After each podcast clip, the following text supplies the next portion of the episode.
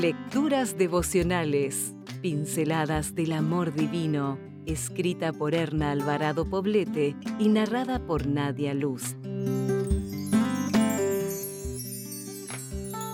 Primero de septiembre.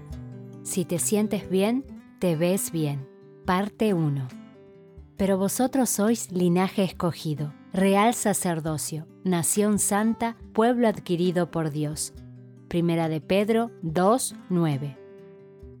Todas deseamos caer bien a los demás, porque esto alimenta nuestra necesidad de pertenencia y aceptación, y nos brinda seguridad personal. Sin embargo, este anhelo interno muchas veces está en pugna con nosotras mismas. Nuestra historia de vida, especialmente la de los primeros años, define en la mayoría de los casos la intensidad de esta lucha interna. Durante los primeros años de vida, la mayoría de los niños reciben de parte de sus padres una buena dotación de cariño y aceptación, lo que provee un sentido pleno de seguridad. Otros, en cambio, reciben una dieta emocional tan pobre y escasa que se tornan personas inseguras, propensas a mendigar afecto tratando de caer bien a todos. Pero como dice el viejo refrán, no soy monedita de oro para caerle bien a todos. Caeremos bien a algunas personas, pero nunca lograremos caerle bien a todo el mundo. Por eso, intentarlo es un esfuerzo sin sentido.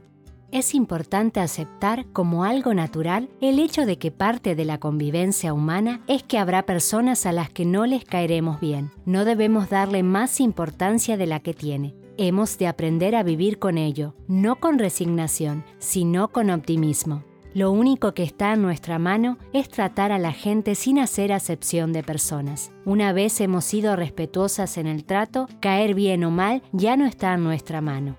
Las personas que tienen la capacidad de llevarse bien con otros han tenido que cultivar ciertas cualidades y desechar ciertos falsos conceptos respecto a ellos mismos. Creencias como soy fea, nadie me quiere, mi vida es aburrida, nadie se interesa en mí, Nunca seré popular, soy un ser anónimo en el universo o las ideas y opiniones de los demás siempre son mejores que las mías. El sentimiento de valor personal en primera instancia debe nacer en nosotras como reconocimiento de que somos creación de Dios, hechas a su imagen y semejanza, no por el hecho de caer bien o mal a los demás. Las primeras vivencias de nuestra vida no tienen que marcarnos para siempre Ninguna circunstancia, por muy aterradora y destructiva que sea, puede quitarnos el amor que Dios siente por nosotras. Y Él tiene suficiente poder para que a pesar de los desaciertos vivamos plenamente realizadas. Si desea obtener más materiales como este, ingrese a editorialaces.com.